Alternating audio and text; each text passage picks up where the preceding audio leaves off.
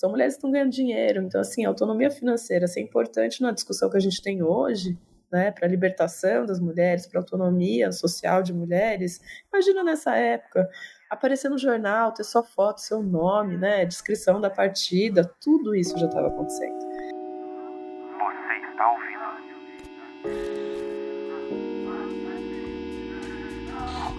Agora é outro.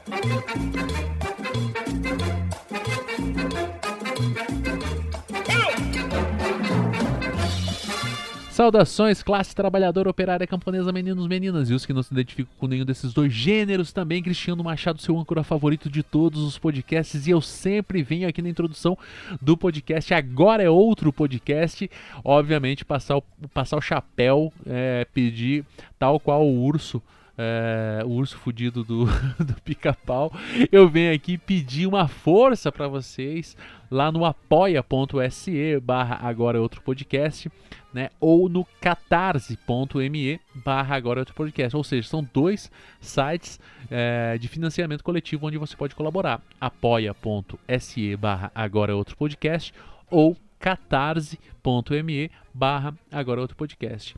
Ambos os sites é, de financiamento coletivo vão dar acesso a você a grupos de vantagem, onde você ouve o podcast é, antes de todo mundo e pode enviar mensagens em áudio para serem colocadas é, ao longo ou no final do podcast. É, o Close Friends do Instagram do projeto também é liberado para a galera que é, colabora com grana. E mensalmente eu sorteio uns livros de presente para a galera, um ou dois livros, ou outros ou outros sagrados que aparecerem por aí.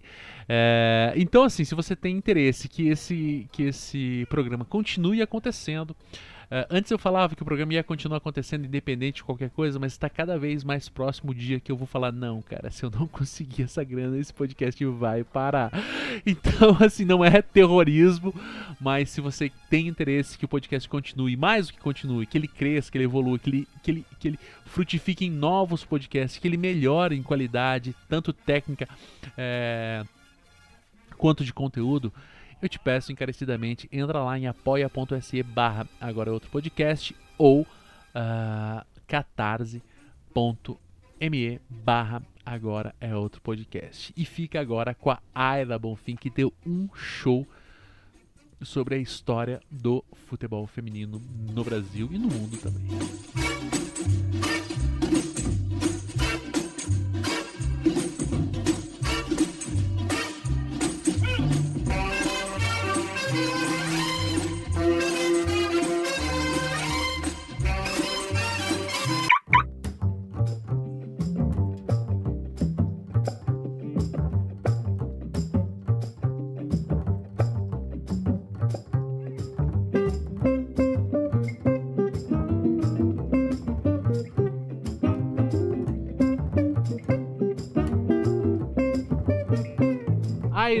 Bonfim, que honra escalafobética ter você aqui, é, ter a tua voz registrada, ter a tua imagem agora também registrada nesse meu programa, que é assim. Eu já tava conversando aqui em off, né? Já, já confessei o meu maior pecado, que é não gostar de futebol. Algumas pessoas é, acabam me sacaneando e falando, pô, como que você não gosta de futebol? Mas é, é difícil, é difícil para mim assistir 40 e tantos minutos de futebol. Mas, independente de, de gostar ou não de um esporte, é, indiscutivelmente esse evento pelo qual a gente está passando agora é um evento que transcende é, a apreciação estética, gostar ou não desse ou daquele esporte, tem uma importância muito maior e é por isso que eu te convidei para você falar um pouco. Mas antes de a gente começar a falar, eu vou pedir para você se apresentar para a galera que não te conhece. Aira Bonfim, eu sou, para quem né, não enxerga, não está vendo, sou uma mulher branca, dos cabelos crespos, descoloridos, os óculos, visto aqui uma camisa com algumas estampas florais. Eu sou campineira, sou virginiana, sou corintiana, tenho 38 anos e atuo dentro desse universo das pesquisas sobre futebols é, há mais de 10 anos. Tenho uma passagem aí vigorosa como pesquisadora do Museu do Futebol, que é uma entidade pública do estado de São Paulo. É um, uma entidade cultural que tem essa responsabilidade quase que infinita de preservar e comunicar a memória do esporte nesse país. E foi ali um pouco que eu comecei a me entender como profissional, como historiadora, como feminista, como alguém que poderia usar desse esporte e fazer dele uma ferramenta de luta, uma ferramenta onde a gente pudesse melhorar a vida das pessoas, né? Então, hoje eu trabalho para o museu em algumas situações, mas eu tenho uma produção independente de como pesquisa, tenho uma empresa que legal. e que me permite é, alçar voos mais altos, mais independentes, mais com a minha cara e para além um pouco dessa desse universo da instituição pública que é muito importante, mas também envolver as entidades esportivas, né, esses outros aparatos, assim como as populações, os coletivos, né, as pessoas comuns, os times de várzea e etc. Que legal. Legal mesmo. Bom, antes de a gente começar a falar do futebol feminino, eu vou pedir para você falar um pouco, porque você falou que você é pesquisadora dos futebols, né? Que é uma coisa bastante. já me chamou a atenção, porque eu, eu tive, durante a graduação, eu tive interesse também em falar, em pensar sobre a sociologia da religião, e geralmente a gente falava dos cristianismos, e geralmente as pessoas como assim? Só tem um Jesus? E quando você falou futebol, me veio isso na cabeça, né? Como pensar essa entidade que é muito maior do que o esporte, né? Geralmente os apaixonados por futebol, né, tendem a, a postar aquelas cenas emocionantes, falar, ó, quando falarem que é só um esporte, mostre isso. E de fato, não é só um esporte. Ele é muito mais do que o esporte. É... E eu vou pedir para você falar um pouco disso, sobre essa, sobre essa importância para além das quatro linhas ali do futebol. Sim, eu acho que quando a gente fala futebol no singular, a gente naturalmente se acostumou, naturalizou a relacionar imediatamente com o universo masculino, uhum. a ter uma preponderância das equipes da primeira divisão, ou da, propriamente da seleção brasileira, né? Então acaba sendo um pouco reducionista, né, nessa imagem de um futebol que, ao mesmo tempo, tem a ousadia de vestir uma identidade de uma nação e de tantas outras, né, por tanto tempo. Então, própria, os próprios pesquisadores têm cunhado já faz mais de uns 10 anos a palavra futebols e já é uma palavra incômoda, estranha, e acho que ela eh, realmente provoca isso nas pessoas, né, de permitir repensar esse futebol de forma mais plural, mais democrática, de um futebol que infelizmente não acolhe todas as pessoas, e aí a gente não precisa só pensar na questão de gênero, mas a gente pode pensar classe, a gente pode pensar a dimensão desse país, né, as estruturas, as pessoas né, que são protagonistas e pertencem né, a essa memória. Então, tudo isso está em negociação há muito tempo. Né? Então, o futebol nos permite, então, é, ajudar né, a comunicar essas diferenças e talvez tratá-las assim, né, no nível intelectual, mas também provocar ações que possam ser mais reparadoras desse acesso né, a, essa, a esse pertencimento ao futebol. Uhum. E uma coisa que é indiscutível, né? É, se, eu não sei, talvez eu possa estar falando alguma bobagem aqui, né? Mas uh, pensar o futebol, pensar a seleção brasileira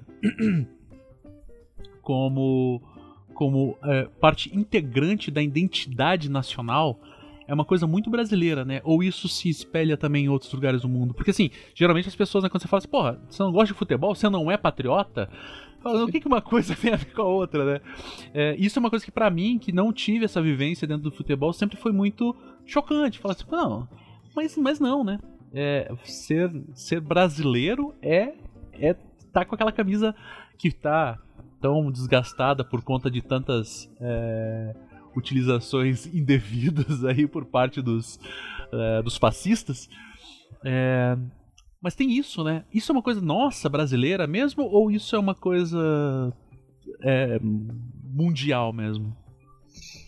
É, eu acho que quando a gente olha para a história do esporte, a gente encontra já alguma é, construção de identificações, né, das cores, dos protagonismos, né, a partir de algumas nações, não necessariamente a partir do futebol e nem pelo Brasil, né. Então, isso não é tão antigo assim, né. Acho que 100 anos é pouco para a gente pensar essa transição de uma construção que parece tão natural, né? Nossa, Brasil, país do futebol. Então, acho que os Jogos Olímpicos né, já dão essa sensação ali, vão construindo isso de diferentes formas, né, por diferentes nações, seja nações de África, né, a partir do, do atletismo, seja pelo basquete, no caso dos Estados Unidos, assim como em outras milhões de oportunidades esportivas, né, onde eles conseguem ser predominantemente vencedores. Sim. Mas no caso do futebol, é, naturalmente, né, pela é, hegemonia que tem, né, uma Copa do Mundo, né, o protagonismo do Brasil como vencedor, né, por edições é, de forma inédita comparada às outras nações, isso vai sim, né, dar uma é, estabelecida aí nesse monopólio né, que o futebol vai ter em relação à camisa amarela, uma representação de reconhecimento internacional. Né? Então, você vai no mundo e se reconhece brasileiro a, a partir do que você veste, ou né, a partir dessa referência de um país masculino campeão nesse esporte. É, outras nações também vão, de alguma forma, negociar isso, né? A própria Argentina, a própria Uruguai, que são os nossos irmãos aqui, também tem, né? Dividem com a gente. Acho que talvez até por isso a rivalidade, né, de América do Sul ser tão interessante. Mas é isso, é uma camisa que a gente vai disputar é, ao longo desses mais de 100 anos, né? O torneio de futebol mundial acontece desde 1930.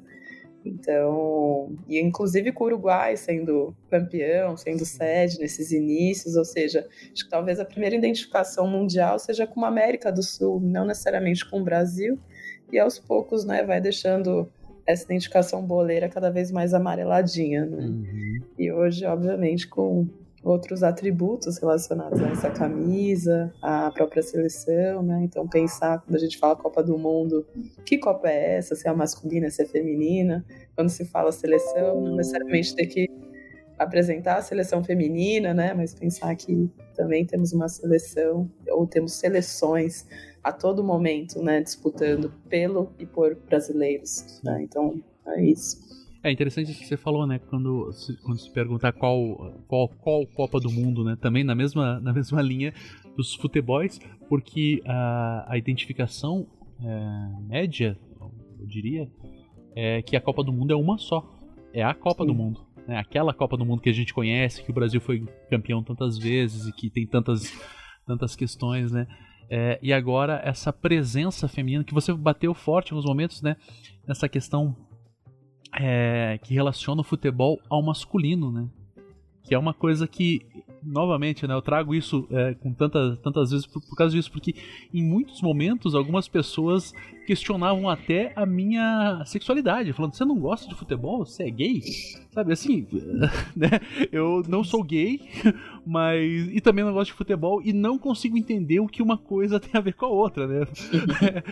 e, e essa identificação ela, ela, ela vem é, por conta dessa nossa. dessa nossa é, cultura, obviamente, machista, não nossa, né, brasileira, essa cultura machista como um todo? Ou tem alguma característica especial? Você consegue falar um pouco sobre isso? Sobre essa. Sobre essa. Sobre, so, sobre essa normalização de que futebol é coisa de homem? É coisa uhum. de menino, né? Meninas vestem rosa, meninos vestem verde e amarelo? Essa concepção dos esportes, de modalidades esportivas no seu sentido mais moderno, que vai estar ali datando do século XIX e transicionando para o século XX, ela vai ser moldada né, de homens para outros homens. Basicamente, assim, acho que toda essa estrutura, principalmente de Jogos Olímpicos, europeia, branca, que pertence a uma elite, né? Então, acho que as primeiras negociações, na verdade, são de classe, são de raça, naturalmente, por permitir, então, inicialmente que outros homens bons no que eles praticavam, né, também ocupassem esses lugares, representando seus clubes, representando suas nações e participando, né, desses eventos regionais, nacionais e depois mundiais. Então, sim, é, a gente já tem algo muito organizado e próprio para e dos homens, né? E isso é, fica estabelecido, entre muitas aspas, como natural, como normal.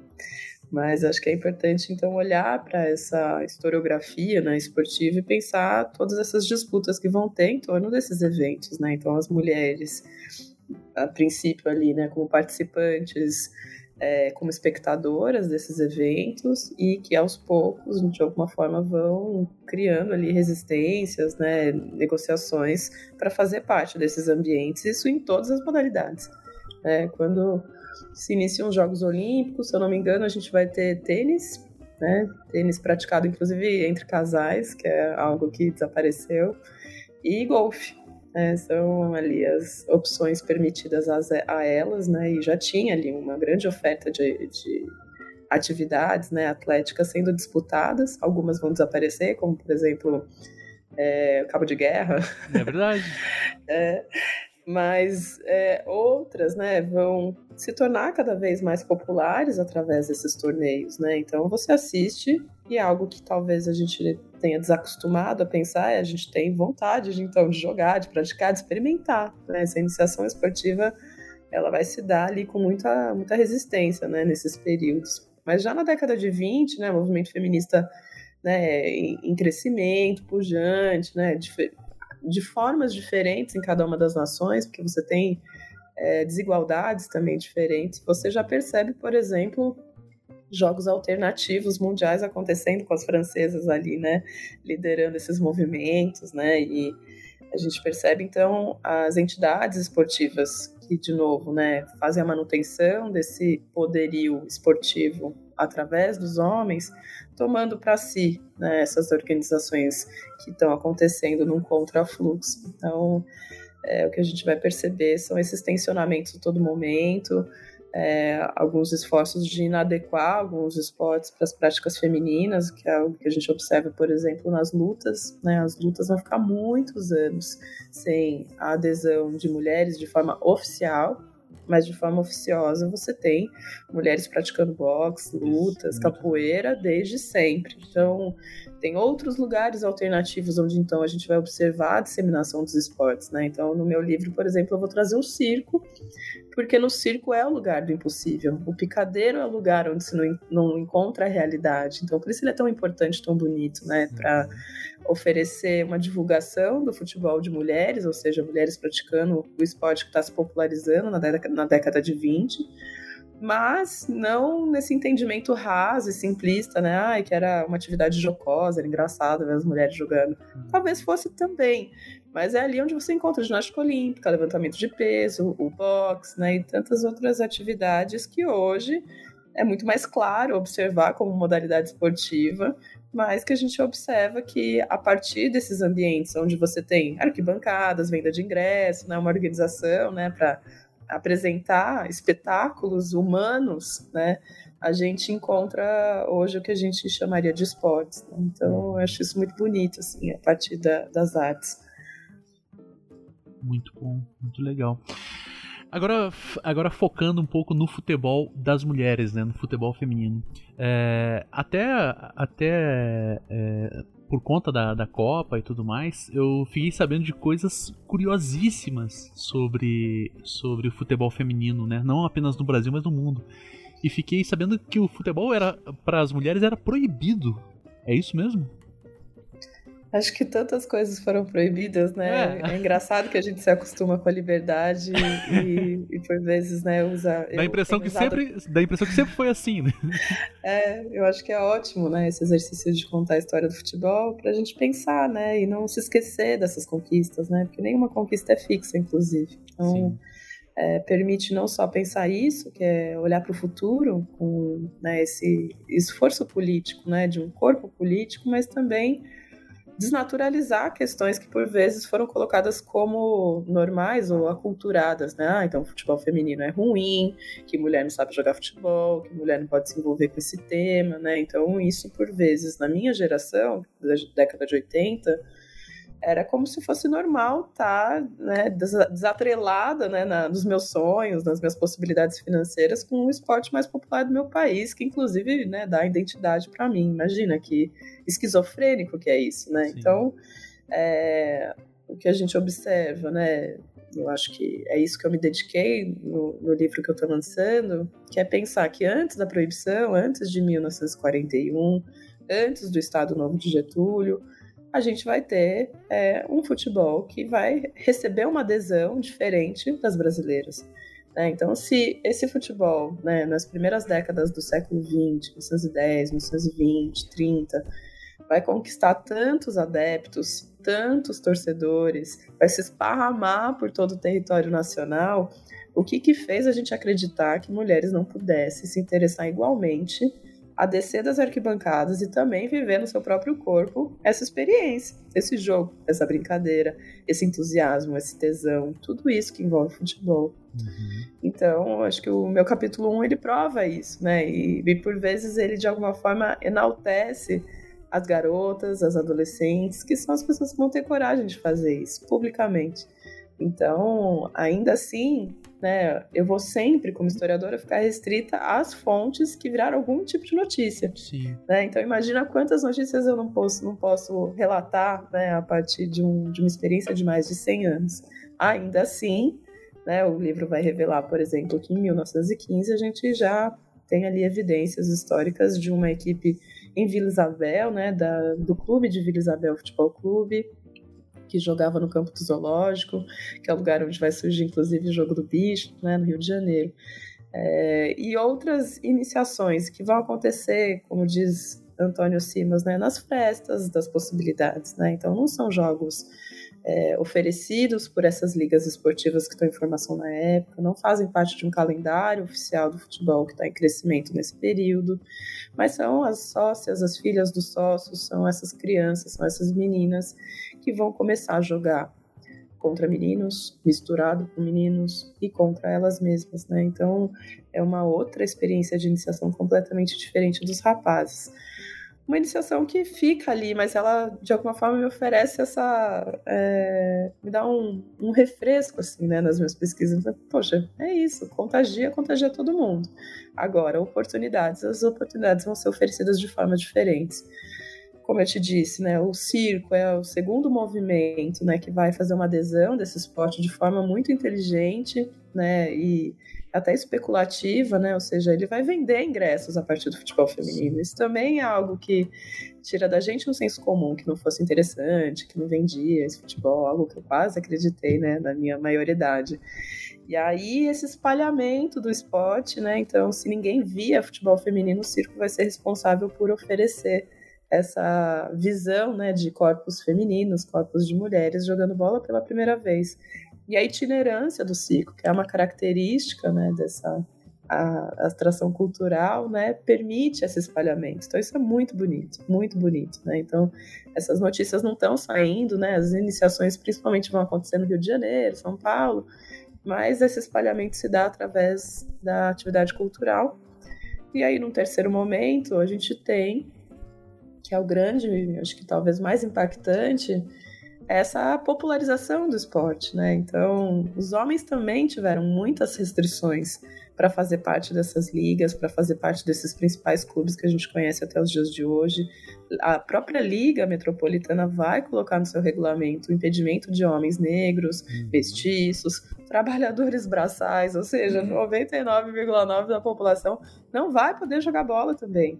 Né? Então, eu acho que essas negociações se dão nesses processos, que inclui os homens também, e vai dizer muito sobre classe. Né?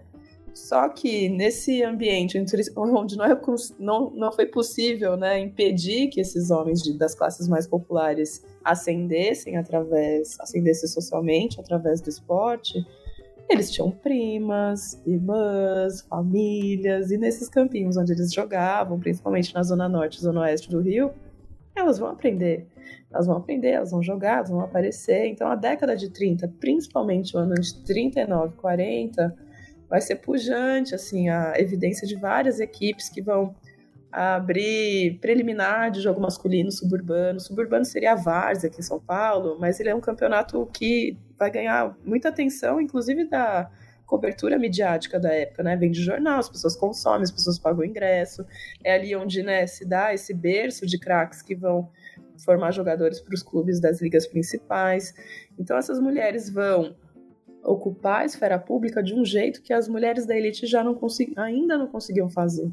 Né? Isso é muito especial, né? Elas vão rodar e conhecer a cidade do Rio de Janeiro de um jeito que as pessoas até hoje não conseguem fazer, né? Então, não sei, quem conhece, bota lá no mapa. Realengo fica muito, Bangu, Realengo fica muito longe de Niterói. E essas mulheres estão indo, Faziam assim... todo esse trajeto. Fazendo esse trajeto de trem, de carro, de carona, do jeito que dava, né? E isso eu tô falando de 39, 40. São mulheres que estão ganhando dinheiro. Então, assim, autonomia financeira, isso é importante na discussão que a gente tem hoje, né, para a libertação das mulheres, para a autonomia social de mulheres. Imagina nessa época, aparecer no jornal, ter sua foto, seu nome, né, descrição da partida, tudo isso já estava acontecendo.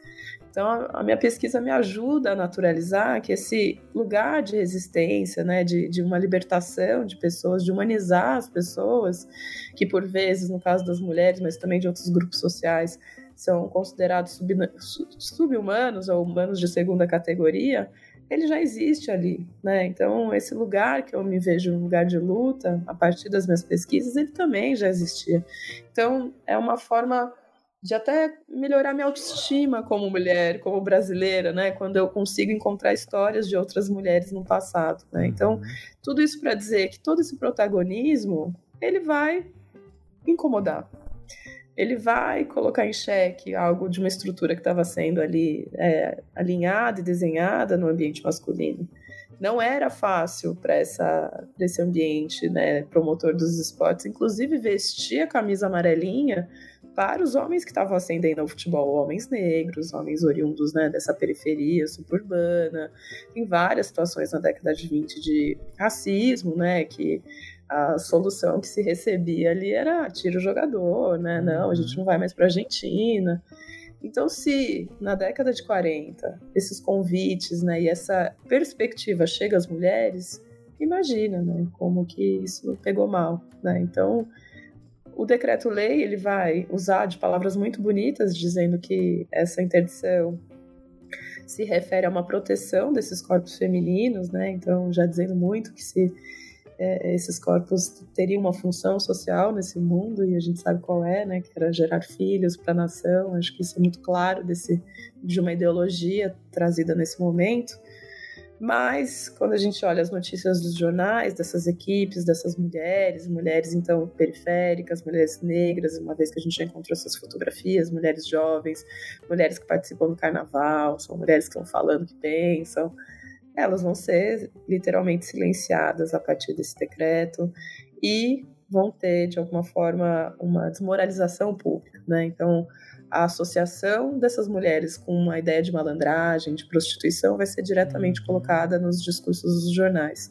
E isso vai acontecer com qualquer pobre nessa época, né? Então, todo mundo que que está fora de um status quo, né, que é forjado por uma elite, de alguma forma vai sofrer muito preconceito, não vai ser diferente com elas. Então, de forma muito resumida, é isso que acontece com esse pré-futebol, pré-proibição. Né? É, é, é, é, bastante interessante pensar algumas questões, né? Enquanto você estava falando, eu estava pensando aqui, porque a minha filha, eu tenho uma filha de 7 anos. Quando ela estava ali com 6 anos, né, no ano passado, ali no começo do ano passado, ela começou a fazer futebol é, lá na cidade onde ela estava morando com a mãe dela e tudo. E assim, daqui de dentro da bolha da esquerda radical é muito é muito normal. Fala, não, beleza, uma mulher que joga bola, é, sei lá, não tem nenhuma questão. Lá no interior do Paraná, onde a minha ex-esposa estava morando com a, com a, com a minha filha, ela disse que era um escândalo, assim. Era uma menininha que queria jogar bola e, e não tinha outras meninas, e ela tinha que jogar bola com os garotos. E daí quando ela chegava era um auê, era todo mundo falando, ah, menino, tem que tomar cuidado com ela e tal. E tem tudo, tudo isso que você falou. Enquanto você falava, voltou tudo na minha cabeça, assim, enquanto, enquanto era. Era, entre mil aspas aqui, era bizarro uma menina jogando bola no meio dos meninos ali, né? Sim. É uma ideia de que foi colocada, né, que esse futebol masculinizaria as mulheres, né, seja no corpo físico, né, porque ele fica mais forte, sei lá, um atleta, né, normal, mas também até na, na identificação, né, sexual, né, então pensar que você se tornar homem é tornar-se uma mulher lésbica, né? E isso é colocado também ao longo da história, ao mesmo tempo que o futebol, ao longo da sua história, o futebol feminino, ele também se torna um lugar de acolher outras identidades de mulheres, né? Então, não só uma feminilidade, né, que é doce, que é sensível, mas que também pode ser outros tipos, né? Uma mulher mais violenta, uma mulher com cabelo curto, uma mulher lésbica, uma mulher, enfim, muitas mulheres. E isso é transgressor também, né? E isso, de alguma forma, é, também, de alguma forma, vai gerar esse tensionamento já nessa época, né? Então, tem discursos ali que eles vão chamar a sede da equipe do Primavera, no Rio, é, de antro de perdição. Vamos Caramba. dizer que essas mulheres estão Pesado, fumando, é, que elas fumam, que elas falam alto, que só ficam entre mulheres, que absurdo, que elas usam batom, enfim, né? E, e nada impede até de pensar que tinham mulheres lésbicas dentro desses grupos, óbvio. Mas mais do que isso, né, esse medo desse empoderamento das mulheres já gerando a partir de um ambiente né, que estimulasse, né, então esses protagonismos né, dessas mulheres estarem ocupando um espaço que a princípio era dado como certo só dos homens. É. Engraçado, engraçado é, não, curioso pensar como alguns documentos, né, da, por ocasião da, da perseguição das mulheres na Inquisição, é, apontavam para isso também, né? O problema das mulheres estarem juntos, estarem balbuciando entre elas.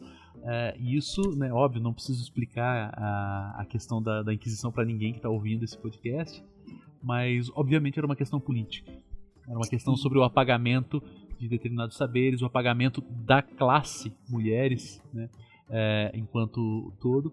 E tinha isso, né? As mulheres que ficam, ficam em conjunto, que ficam balbuciando, que ficam se entreolhando. Isso era tido como, como uma coisa perigosa e passível de uma condenação né, de morte. É, e daí, né? Alguns anos depois, o discurso é o mesmo. E não duvido que ainda hoje exista por aí o mesmo discurso, as pessoas falando Sim. a mesma coisa, falando, Sim. talvez usando outras palavras, escolhendo melhores palavras é, para dizer a mesma coisa, né?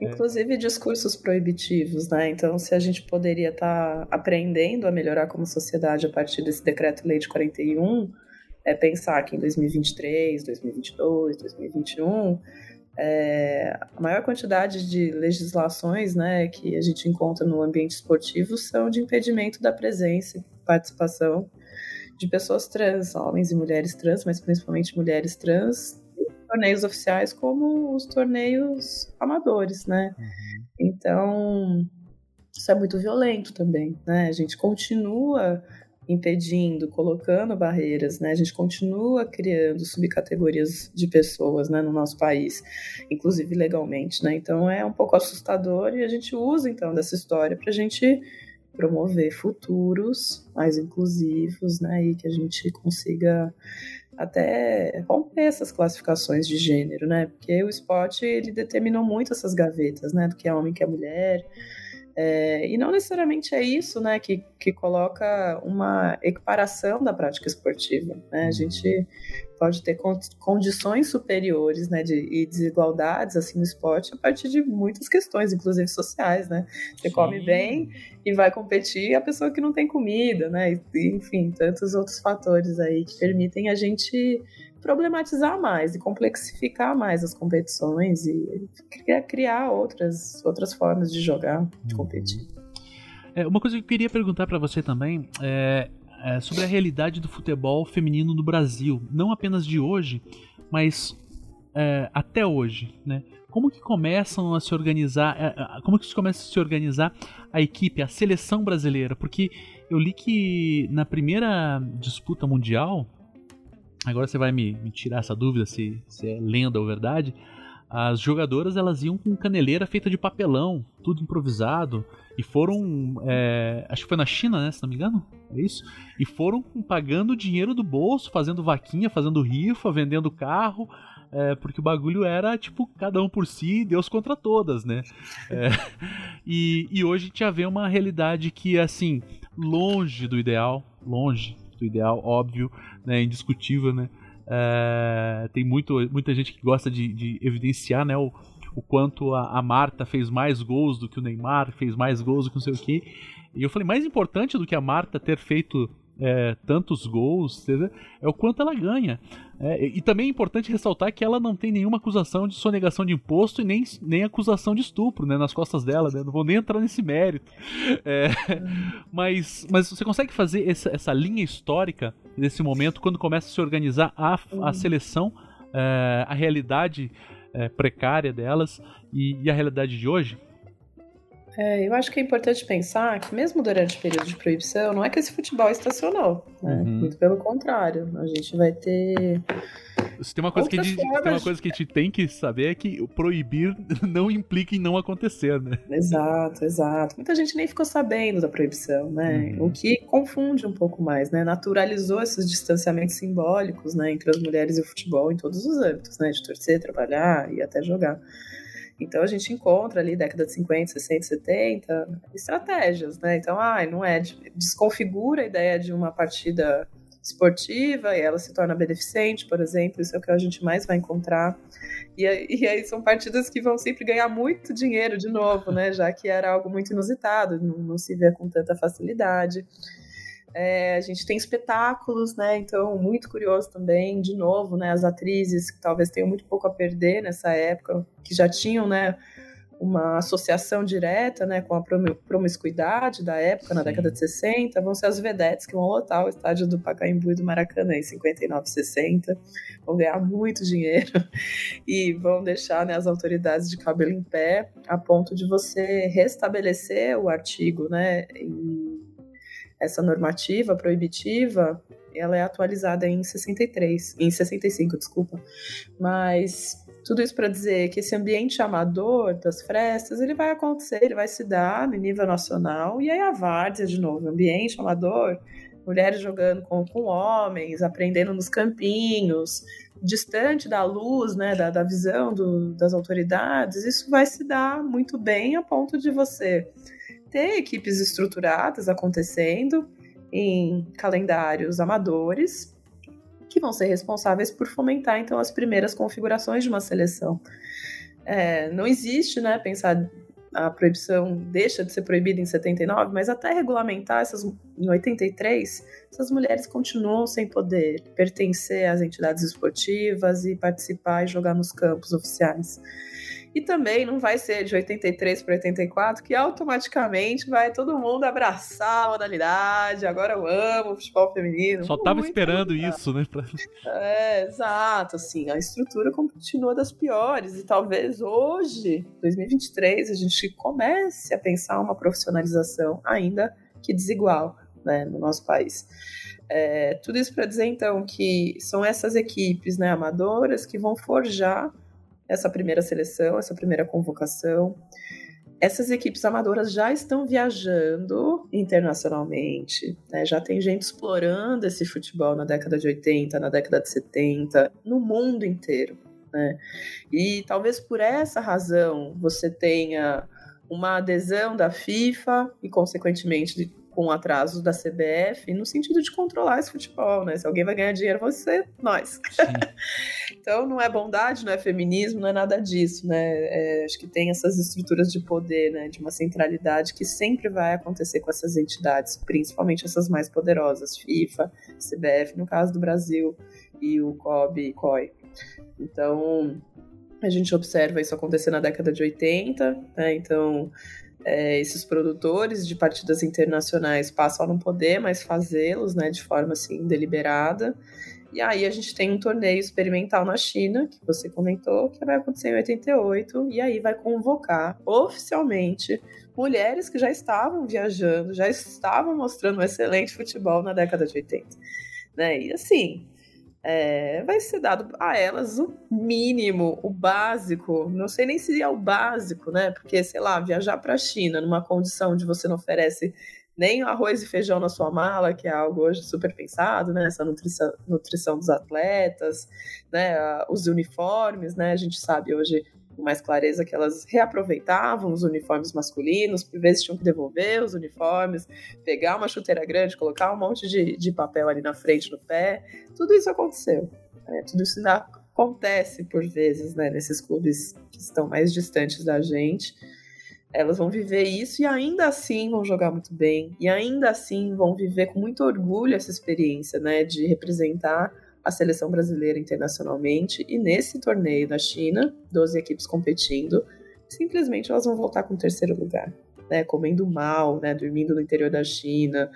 É, é, não é uma China. Não é a China de hoje, é a China de 88. É, e é isso, né? Se a China já é a China ainda hoje, com essas dificuldades né, de acesso, de entender algumas né, relações de transparência sobre, né, enfim, o que acontece naquela sociedade, imagina na década de 80, sem internet, é, você disputando né, em cidades, né, de diferentes cidades de, de outras do interior da, do país elas comentam, né, que na época passava a novela escrava Isaura lá na China, então eram pessoas que nunca tinham visto pessoas negras, era esse o nível, assim, né, de estranhamento. Então elas, as pessoas queriam encostar, né, ver o que que é, né, essa tonalidade de pele, esse cabelo crespo, tudo isso aconteceu e comeram muito mal, né, acho que também é um depoimento que a gente ouve das pioneiras.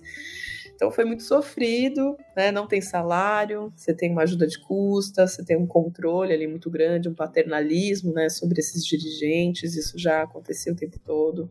E eram mulheres, de novo, oriundas, mesmo ambiente que eu conto, né, da década de 40 representantes desses bairros suburbanos do Rio, Zona Norte, Zona Oeste, continuam sendo mulheres negras, mulheres jovens, mulheres lésbicas já nesse momento. Então tem já esse, essa, se, essa, se foi feita uma tentativa, né, de apagamento dessas mulheres há 40 anos atrás, é muito curioso que elas voltam e voltam com mais força, né? Então esse resumidamente, assim, acho que é esse o contexto de formação dessa seleção que se dá em 88 e de uma seleção então que é, tem muito sucesso nesse torneio, não só conquistando o terceiro lugar, mas já tem patrocinadores pra caramba. Essa, esses torneios vão, de alguma forma, apresentar muita gente acompanhando nas arquibancadas, né? Então vão lotar a ponto de você repetir a dose, né, no mesmo país em 91 e é, dar o nome de Copa do Mundo de Futebol Feminino, FIFA. Deixa eu fazer uma pergunta enquanto você estava falando. E os outros países, qual era a realidade? Os, os outros países que competiram, é, qual era a realidade das seleções? Eu não sei quais, quais foram as outras seleções, mas você tem Sim. esse entendimento? Tem, eu acho que não é uma, uma situação homogênea, assim, né? Acho que os países, de alguma forma, as mulheres desses países já estão enfrentando né, essa oficialidade do futebol também, conjuntamente. É, elas narram, né? Então que cada país vai chegar com uma situação, né? Às vezes chega com um uniforme mais limpinho, mais bonito, com uma equipe um pouco mais estruturada, mas basicamente não tem uma estruturação profissional desse futebol, né? Essa leitura não existe nessa época. Algumas, né, pessoas pagando para ir jogar, outras pessoas ganhando muito pouco, ou ganhando quase nada para estar tá ali, ou fazendo aquela experiência, uma experiência maravilhosa, né? Afinal, é uma menina pobre indo para a China, né? Então tem esses entendimentos, isso vai ser muito explorado, por exemplo, aqui pela CBF. É, então, assim, são condições desiguais, resumindo, de histórias desiguais também, né? Então, é, a proibição ela vai afetar o Brasil dessa forma e nos outros países as proibições são diferentes. Às vezes é só uma desestruturação, às vezes é uma proibição que caiu por lei. É, a diferença é que no Brasil essa proibição é um decreto de país, é um decreto de governo em todos os outros espaços a gente também encontra né, decretos proibitivos, mas que ficam restritos às organizações esportivas, né? Então, como se fosse a CBF proibindo e não o governo brasileiro, né? Uhum. Então, isso vai atingir as culturas de formas diferentes.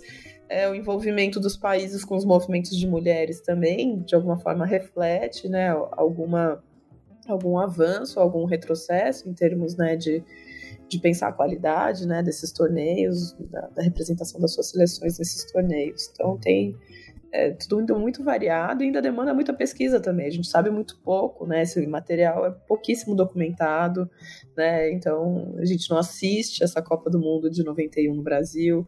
A gente tem raríssimas fotografias, né? Então a exposição que eu tô tá aberta no Museu do Futebol, que eu faço parte da co-curadoria ela vai pegar das câmeras que, sei lá, duas pessoas levaram para 91 e a gente vai digitalizar essa, esse material e é isso que a gente tem de imagem né, fotográfica. Né? A iconografia ainda também é sofrível em relação à história do futebol das mulheres, né? Então tem vários contextos assim que a gente ainda está aprendendo. É.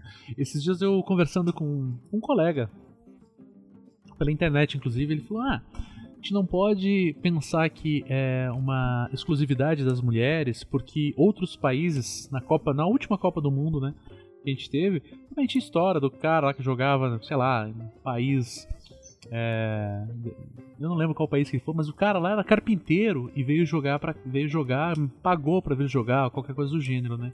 E eu, enquanto ele falava isso, eu fiquei pensando, né? É, eu tava com a informação da Copa lá de 88 na cabeça. Eu pensei, pô, mas em 86, é claro que a gente pode pensar que um país que não tem nenhuma tradição em futebol, é óbvio que os, que os atletas vão ter muita dificuldade, assim como os, os atletas dos esportes que não temos tradição aqui também sofrem para ir para qualquer lugar, sejam eles homens, sejam eles mulheres. Mas é, eu tava com essa informação da Copa de 88 na cabeça e eu lembrei que a primeira Copa que eu lembro é a Copa de 86. Foi no México, né? A masculina? A masculina, a masculina. É 70, né? Que vai ser no México. 86 não foi no México? Eu não. Eu, você é a autoridade é. máxima de futebol. Se você falar que foi na Islândia, eu aceito. Copa do Mundo 86. O, o nosso cérebro. Né? É, que foi. Eu lembro, eu lembro muito do meu pai xingando Maradona é, ela vai. Ah, é verdade, ela volta pro México porque eu acho que a Colômbia. Teve, uma, é, teve um país que não pôde receber e voltou. E né? deixa de receber. Né? É. é isso, sim, sim, claro. Então, é, a primeira Copa que eu lembro, né, na minha mais tenra infância, eu morava no Rio de Janeiro nessa época. É, é a, é a, Copa do. É, é, lembrar do meu pai xingando Maradona com todas as forças dele, odiando argentinos com todas as forças Sim. dele. Daí eu falei isso pro cara. Eu falei, não, beleza, eu concordo que existam, né, situações. Sei lá, um cara que joga outro esporte, cricket aqui no Brasil, é, vai sofrer para ir pro campeonato mundial de cricket, né? É, mas se a gente fizer essa comparação, a Copa de 86 já foi um puta evento. Né, que parou, parou o Brasil inteiro pra gente assistir o Maradona ganhar. É, que era, no caso, né, o Brasil perder. É, ao passo que dois anos depois a, as mulheres estavam com, como eu falei, né, com caneleira de papelão, usando roupa emprestada, né? É, é assustador pensar isso, né? Como, como porque assim, modo geral, quando se fala de futebol, sempre as pessoas, modo geral mesmo, né, tendem a dizer assim, não, mas o problema não é não é machismo, é que futebol feminino vende menos, é que futebol feminino tem menos interesse. Assim, eu particularmente, né, o meu esporte não é o futebol, eu sou uma pessoa ligada a outro tipo de esporte. E quando eu vou assistir, né, boxe, MMA, que são os esportes que mais me atraem, é, para mim, pelo menos, e é óbvio, né, que eu falo de dentro de uma bolha muito particular, que é a esquerda radical, eu gosto tanto de ver esporte, né, lutas masculinas quanto lutas femininas. Em alguns, em algumas categorias, eu ainda prefiro ver as lutas femininas por conta de questões técnicas, né, que eu não vou me, me aprofundar aqui. E no Brasil não aos amantes do futebol, a gente verifica que há uma distinção clara em se falar. Né, o próprio fato de a gente não ter sido liberado para assistir os jogos femininos é, e os jogos masculinos, porra, era festa, não era só liberado. Era liberado e tinha churrasco, e, e se o Brasil ganhasse, o cara não voltava tarde. Eu tenho sempre muita dificuldade de comparar, né, um esporte com outro, porque talvez não sejam comparáveis. São histórias completamente diferentes, né? Então, até pensar as pessoas de salário, né, de estrutura, eu acho que a gente tem que viabilizar um esporte que seja adequado a esses uhum. atletas, né? Em qualquer modalidade. Nesse caso, de forma mais ampla, quando a gente dá um passo para trás, é o futebol masculino que está fora dessa regra. Né? Não, não, é o futebol feminino. Né? Olha as outras modalidades, olha as modalidades onde a gente tem conquistas, né? inclusive dos dois sexos. Né? Acho que a gente tem uma estrutura muito difícil, assim, né, para pensar uma, uma, uma, adesão, assim, né, de um, uma relação de trabalho, né, querendo ou não, ela passa por isso, mas é também uma relação de formação desses atletas, é um, um período de alto rendimento muito questionável em relação à qualidade de vida dessas pessoas, né, alto rendimento definitivamente não é saúde, é uma uma fase muito curta, né, de atuação, então como lidar com isso, né? Você vai dar um suporte, qual estrutura de pós-atleta? Acho que todos esses são debates que, que são muito pertinentes, né? Pensar o que, que a gente quer de futuro para uma modalidade como essa. Então, é, o próprio futebol ele vai se transformando, né? Quando você olha o que, que é um jogo masculino na década de 70, Sim. na década de 80, então, eu dou risada, assim, né? Ah, futebol feminino do verde, é devagar, não sei o que, é diferente. Gente, o futebol sempre foi muito diferente, ele vai se transformando o tempo todo, assim, né? E ele. Ninguém tá obrigando, inclusive, ninguém a consumi-lo. Sim. É, acho que a gente tem é, oportunidades, né, de querer gostar ou não, assim como a gente pode não gostar de futebol, que é o seu caso, né? E tá Sim. tudo bem. Isso não fala menos ou mais sobre masculinidade, pelo amor de Deus, né? Então, como como as coisas são, né? Então, é, o caso das mulheres, acho que é pensar essa associação em fazer algo errado, né? Errado em muitos sentidos, né? Errado porque era proibido, errado que não pertence ao seu corpo, errado porque vai se transformar em outra coisa, né? Então, isso, isso é colocado para elas, né? Errado até no sentido de sonhar a profissão futebol, né? Uhum. Que isso foi dado para mim, por exemplo, né? Eu não vi nenhuma mulher jogar quando eu era mais nova e eu adorava jogar.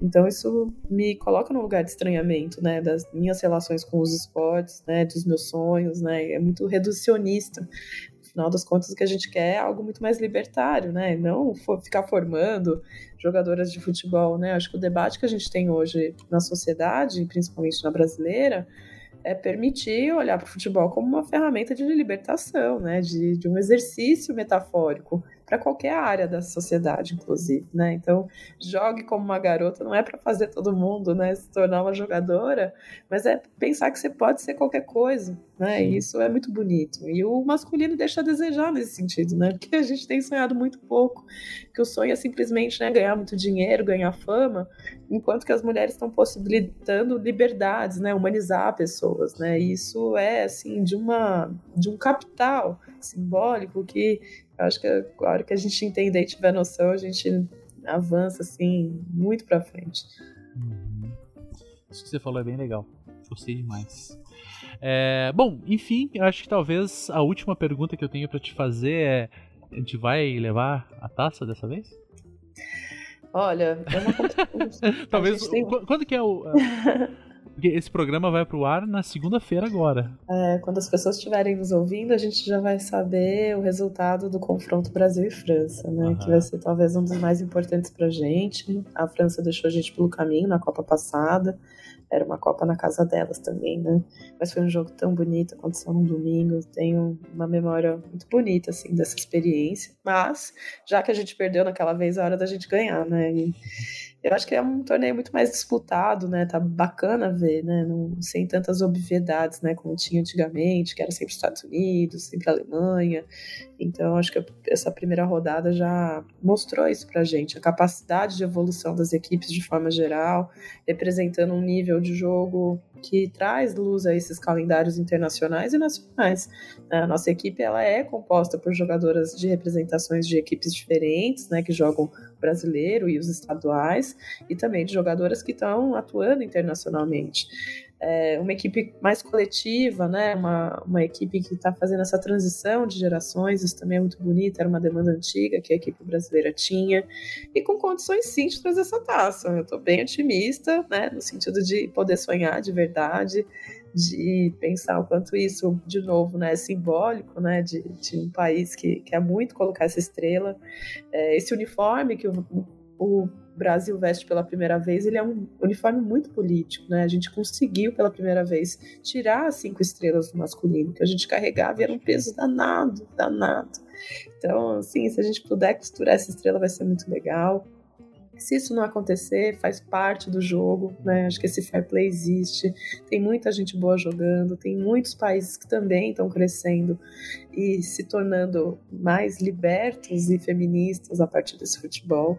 Então, não é uma experiência só nacional e isso me dá muita alegria de pensar que esse movimento, essa revolução, ela é internacional, ela é globalizada, ela é de todos e todas e todos. Então, eu espero sim essa taça. Eu acho que a gente tem condição, inclusive, de sediar a Copa do Mundo do próximo, da próxima agenda, né? E isso é reflexo político, de ministério, de engajamento das pessoas, de reconhecer um pouco que essas pautas, né, são transversais ao esporte, né? Da, da importância que o esporte tem na vida e fazer uso é, dessa simbologia retratada por essa seleção, né, que significa seleção, né, ou seja, é o funil das melhores que a gente tem, né, melhores, né, é pensar como isso retorna para a base, retorna para essa massa. Né? Ainda muitas mulheres não conseguem jogar futebol, ainda meninas não conseguem receber uma bola de brinquedo quando, quando né, tem a idade de ficar de pé, ainda meninas não, não são ensinadas a jogar futebol em muitas modalidades, né? Ainda mulheres se sentem inseguras para acessar campos, quadras e espaços esportivos. Então, a importância desse ciclo, né, é que ele se retroalimente, né? Então, que a gente faça do futebol um lugar de acesso, acesso para atividade de lazer, para atividade, física, né, num contexto onde está todo mundo ficando doido, todo mundo cada vez mais viciado no celular, com ansiedade, né, e esse esporte é ainda acessível e popular, né, então essa é a grandiosidade desse esporte, diferente de outras modalidades, né, onde a gente às vezes tem muitas camadas, né, inacessíveis, ah, seja comprar um equipamento esportivo, seja aprender regras que são mais difíceis, e hoje esse futebol ali com a TV possa assistir uma Copa do Mundo. Então, ele é um exercício de uma metáfora de um mundo melhor, né? Querendo ou não, isso é uma conquista das mulheres. A nossa Copa pode ser muito mais legal. Adorei, cara, adorei. Deixa eu te fazer uma pergunta. Você acha que a gente deixou de falar algum, alguma coisa que você acha que é pertinente falar? E escapou? Deixar a gente sempre vai deixar. Sou é, historiadora, tenho 10 milhões de histórias aqui. Dá pra fazer um podcast de nem, 6 horas voz. aqui. É, eu acho que fica esse convite, eu tô lançando um livro, né? Um livro que é. Como que é o nome do livro? Onde que compra? Ó, vou até mostrar ele aqui. Ah, apesar que as pessoas não podem ver, né? Mas futebol feminino no Brasil, entre festas, circos e subúrbios, uma história social, 1915 até 41. Basicamente, tudo que aconteceu até proibir são histórias que vão atravessar diferentes estados, né? Acho que até Curitiba está muito bem representada, porque famílias circenses de Curitiba vão fazer essa missão de espalhar futebol feminino.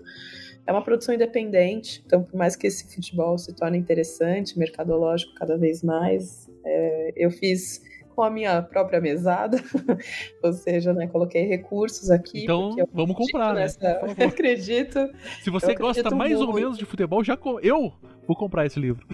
Sim, estou vendendo nas minhas redes sociais, no Instagram, tem um link de venda, a gente encaminha por correio, 65 reais mais frete quem está em São Paulo, né, ou vai chegar e visitar São Paulo, é uma exposição linda lá no Museu do Futebol, né, onde fica o estádio do Pacaembu, Rainhas de Copas, é uma exposição temporária que conta a história desse torneio, né, um torneio relativamente recente, com 30 anos, né, é, mas a gente sabe nada, sabe nada sobre ele. Então, são iniciativas culturais assim que eu tenho me proposto nesses últimos anos, né, no sentido de fazer desse exercício da história um lugar da gente projetar futuros melhores. Aira, adorei esse programa. Sério, muito obrigado. Já agradeci no começo, mas agora eu quero agradecer ainda mais. Adorei demais esse programa. Obrigado por ter vindo. Obrigado por ter dividido é, um pouco do teu conhecimento, um pouco da tua paixão, um pouco do teu coração aqui. É, e é isso. Tenho a agradecer.